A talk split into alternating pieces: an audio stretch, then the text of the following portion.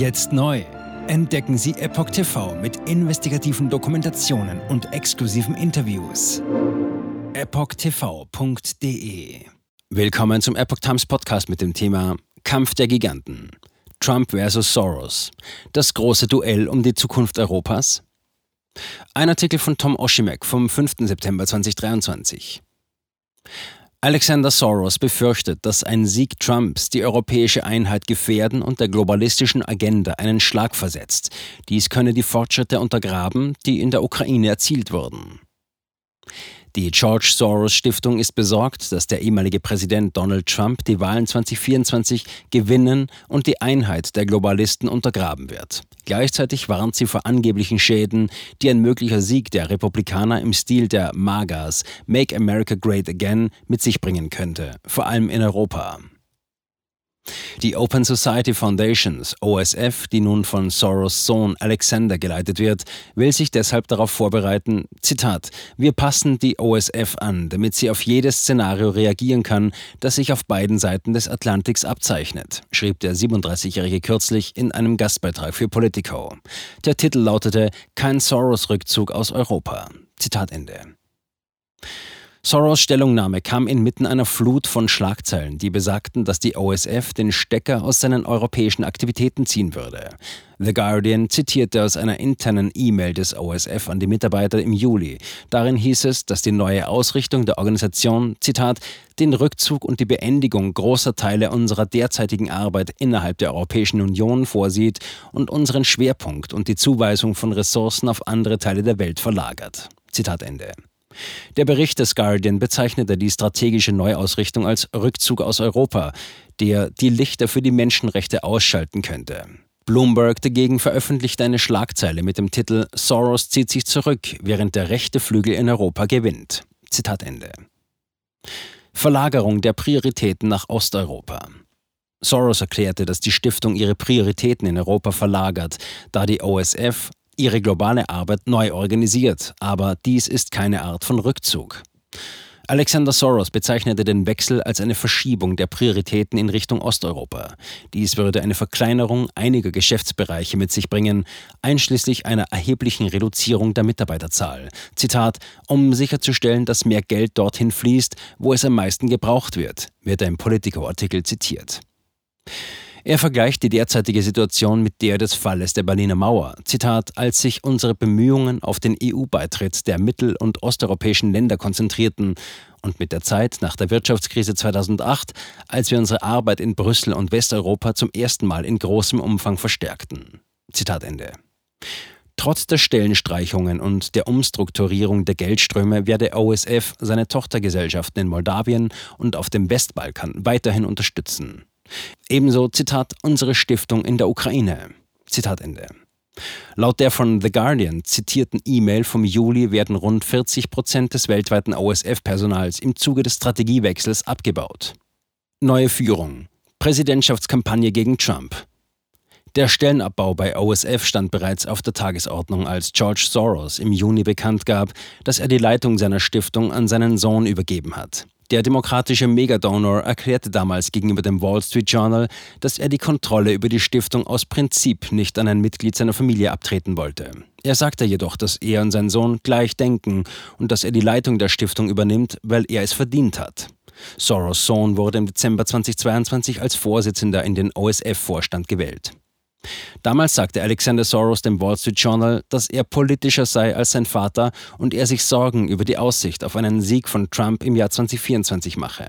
Er deutete an, dass die vollen Taschen der Soros-Organisation zur Unterstützung von Präsidentschaftskampagnen gegen Präsident Trump eingesetzt werden. Zitat: So gerne ich auch das Geld aus der Politik herausholen würde, solange die andere Seite es tut, werden wir es auch tun müssen, sagte er dem Journal.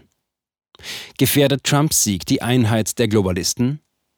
Alexander Soros befürchtet, dass ein Sieg Trumps oder eines anderen Kandidaten im MAGA-Stil die europäische Einheit gefährden und der globalistischen Agenda einen Schlag versetzen würde. Laut Soros könnte dies für die EU am Ende noch schlimmer sein als für die USA. Auch könnte dies, Zitat, die Fortschritte untergraben, die an so vielen Fronten als Reaktion auf den Krieg in der Ukraine erzielt wurden. Zitat Ende. Er ging zwar nicht näher darauf ein, doch Spekulationen zufolge würde Präsident Trump auf ein Friedensabkommen drängen, das die Ukraine zu einigen territorialen Zugeständnissen zwingen würde. Bei verschiedenen Gelegenheiten hat der Ex-Präsident erwähnt, dass er den Ukraine-Krieg innerhalb von 24 Stunden nach Amtsantritt beenden könne. Er sagte nicht, welche Seite er als Sieger sehen will. Mitte Mai in einer CNN-Diskussionsrunde verkündete er, dass er sich sowohl mit dem ukrainischen Präsidenten Zelensky als auch mit dem russischen Präsidenten Putin treffen und sie zu einer Einigung drängen würde. Zitat: Beide haben Schwächen und Stärken und innerhalb von 24 Stunden wird dieser Krieg beigelegt sein. Er wird vorbei sein, so Präsident Trump damals. Was würde Trump tun? In einem Interview auf Fox News gab Präsident Trump etwa zur gleichen Zeit weitere Einzelheiten darüber bekannt. Er erklärte, wie er beide Seiten davon überzeugen würde, die Waffen niederzulegen und eine Friedensregelung zu akzeptieren. Zitat ich würde Zelensky sagen, das reicht. Ihr müsst einen Deal machen. Ich würde Putin sagen, wenn ihr keinen Deal macht, werden wir ihm, Zelensky, eine Menge geben. Wir werden der Ukraine mehr geben, als sie jemals bekommen hat, wenn es sein muss. So Trump. Umfragen zeigen, dass die Unterstützung für den Ukraine-Krieg in der amerikanischen Öffentlichkeit nachgelassen hat. Aus einer aktuellen CNN-SSRS-Umfrage vom 4. August geht hervor, dass eine Mehrheit 51 Prozent der Meinung ist, die Vereinigten Staaten hätten genug getan. Das US-Außenministerium erklärte am 22. August, dass sich die US-Militärhilfe und Ausbildung für die Ukraine seit 2014 auf fast 46 Milliarden US-Dollar beläuft. Davon flossen 43,1 Milliarden US-Dollar nach dem Beginn des Ukraine-Krieges im Februar 2022. Die Trump-Kampagne reagierte nicht auf eine Anfrage von The Epoch Times zu einem Kommentar zu dieser Geschichte. Jetzt neu auf Epoch TV. Impfgeschichten, die Ihnen nie erzählt wurden. Eine eindringliche und aufschlussreiche Dokumentation, deren Trailer YouTube nach drei Minuten entfernt hat. Schauen Sie für nur kurze Zeit die gesamte Doku kostenfrei. Jetzt auf epochtv.de. Ich war geimpft worden. Ich begann unkontrolliert zu zittern. Er verstarb 33 Tage später. Ich kann meinen Kopf nicht aufrecht halten. Dann brach ich zusammen, ganz plötzlich. Vom Start weg haben wir nicht die Bedingungen erreicht, die normalerweise erreicht werden müssen. Es handelt sich um eine Tragödie von beispiellosem Ausmaß. Aber die Bundesregierung und Behörden tun so, als sei alles in bester Ordnung. Wir suchten ein nahegelegenes Krankenhaus auf. Sie behandelten sie, als sei sie verrückt. Ich sehe das als einen ernsten Kampf, den Zusammenbruch der bürokratischen Strukturen zu korrigieren. Ich glaube, viele Menschen wissen auch gar nicht, dass sie einen Impfschaden haben. Umfassende Datensätze, die zeigen, dass wir einen Anstieg der Fehlgeburten um nahezu 300 Prozent ausgehend von ihren eigenen Daten hätte Pfizer 2021 vom Markt genommen werden müssen. 300 Prozent bei Krebserkrankungen. Acht Seiten lang Krankheiten, die direkt mit dem Impfstoff in Verbindung gebracht werden. Eine Reihe diverser unerklärter Symptome. Und sie nahmen um mehr als 1000 Prozent zu. Mehr als 1000. Der Arzt weiß nicht, um was es sich handelt und wie er es behandeln soll. Es ist der Hammer, was die für Psychospielchen mit einem spielen. Sie tut nur so, das sind Falschinformationen. Praktisch keine Hoffnung auf Gerechtigkeit. Erkennt man es nicht, sieht man nicht die Notwendigkeit. Insofern war es ziemlich offensichtlich und das Krankenhaus wusste, dass etwas im Gange war. The virus stops with every vaccinated person. In other words, you become a dead end to the virus. Vaccinated people do not carry the virus, don't get sick.